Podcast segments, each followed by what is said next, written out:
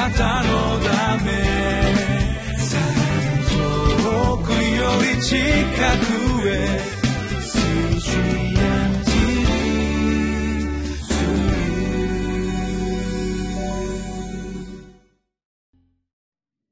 3月17日のリビングライフの時間です。皆様いかがお過ごしでしょうか？私はウェスレンホーリネス教団の玉川キリスト中央教会の牧師の本間と申します今日はヘブル書の9章11節から22節の御言葉を読んで大祭司なるイエス様について見てまいりましょう。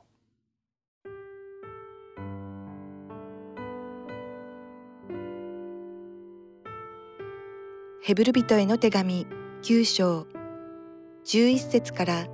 22節。しかしキリストはすでに成就した素晴らしい事柄の大祭司として来られ手で作ったものでない。言い換えれば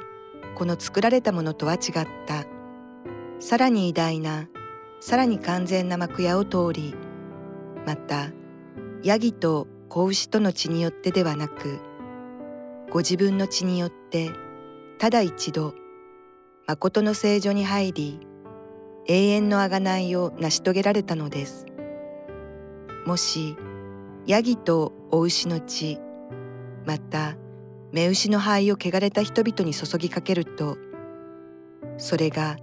清めの働きをして肉体を清いものにするとすればましてキリストが傷のないご自身を常しえの御霊によって神にお捧げになったその血はどんなにか私たちの良心を清めて死んだ行いから離れさせ生ける神に仕えるものとすることでしょう。こういうわけでキリストは新しい契約の仲介者です。それは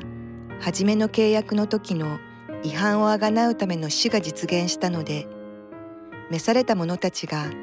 永遠の資産の約束を受けることができるためなのです。遺言には遺言者の死亡証明が必要です。遺言は人が死んだ時初めて有効になるのであって遺言者が生きている間は決して効力はありませんしたがって初めの契約も地なしに成立したのではありませんモーセは立法に従ってすべての戒めを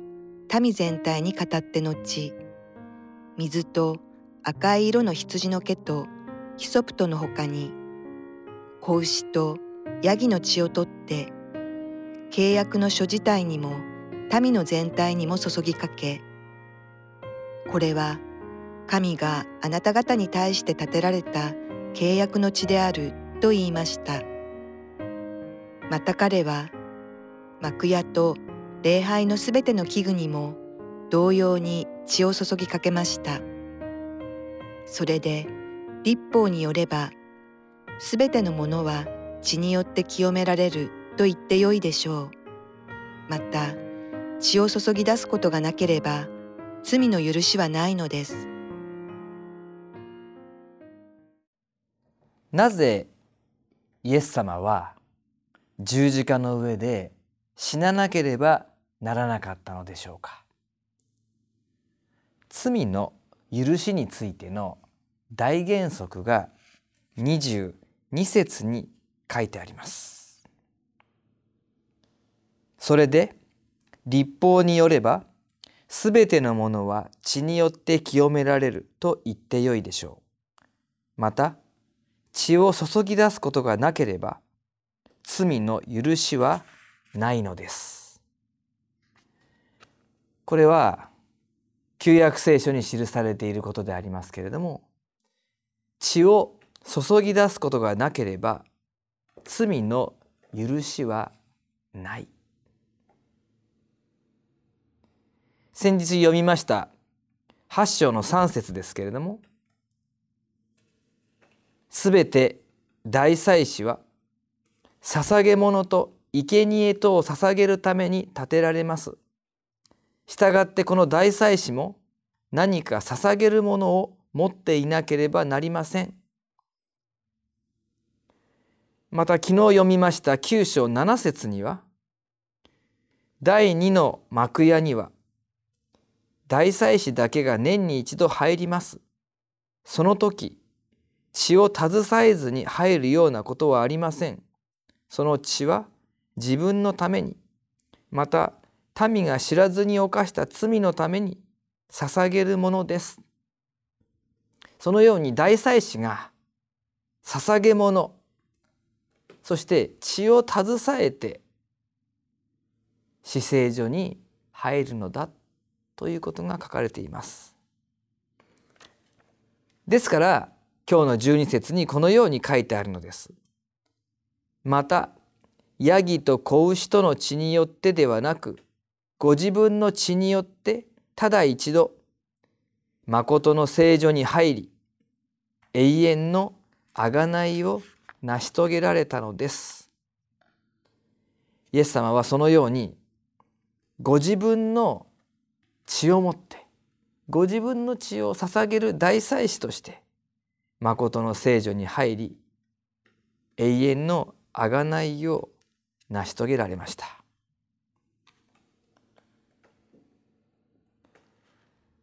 同じことが18節にはこう書いてあります。したがって初めの契約も地なしに成立したのではありません。初めの契約というのはモーセの時に神様とイスラエルの民の間に結ばれた契約です。その時にも動物の血をもってその契約が立てられたわけですけれどもその時のことが19節から22節のところに書いてあります。モーセは立法に従ってすべての戒めを民全体に語って後水と赤い色の羊の毛とヒソプトのほかに子牛とヤギの血を取って契約の書自体にも民の全体にも注ぎかけこれは神があなた方に対して立てられた契約の地であると言いました。この出来事は出エジプト記24章に記されていますけれどもこの20節の「これは神があなた方に対して立てられた契約の地である」この言葉を読むときにまた一つのイエス様の御言葉を思い起こすのであります。それはマルコの14章の24節です。イエスは彼らに言われた。これは私の契約の地です。多くの人のために流されるものです。イエス様は十字架にかかられる前の晩あの最後の晩餐の時にパンを裂いて弟子たちに与えそしてまたブドウ酒を分けて新しい契約が立てられるということをはっきりとおっしゃったのであります。その時にこれは私の契約の地です。多くの人のために流されるものです。弟子たちはまだ何か不安な思いはあったでしょうけれども十字架の死ということまでは想像できていなかったと思います。イエス様はやがてもう次の日にはそのような形で血を流しそれは弟子たちの目には敗北弱いイエス様の姿そのようなものしか感じ取れなかったものであったかもしれませんけれども。それは旧約の立法では成し遂げられなかった。永遠の贖いというものをイエス様がこの時ご自身の血をもって完成させようとしておられた。そのことを言い表しています。今日の14節を読みます。ましてキリストが傷のないご自身を常しえの御霊によって神にお捧げになったその地はどんなにか私たちの良心を清めて死んだ行いから離れさせ生ける神に仕えるものとすることでしょう。イエス様がそのようにご自分の血をもって新しく契約を立てイエス様の十字架の贖いを信じる者が救われ神の民とされるというその恵みを完成されたことによってここに信じる者にどのような恵みが与えられるかが記されています。それは良心が清められるということ。そして死んだ行いから離れられるということ。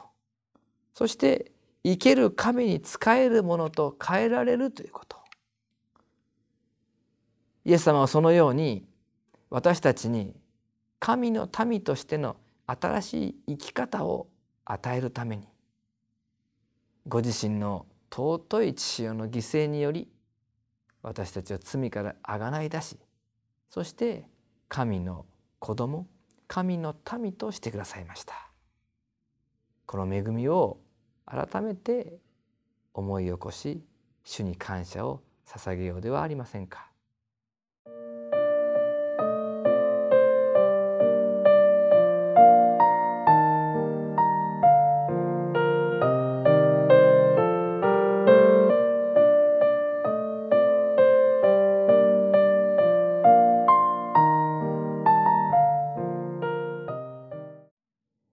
イエス様がなぜ十字架にかかって死なれなければならなかったのか。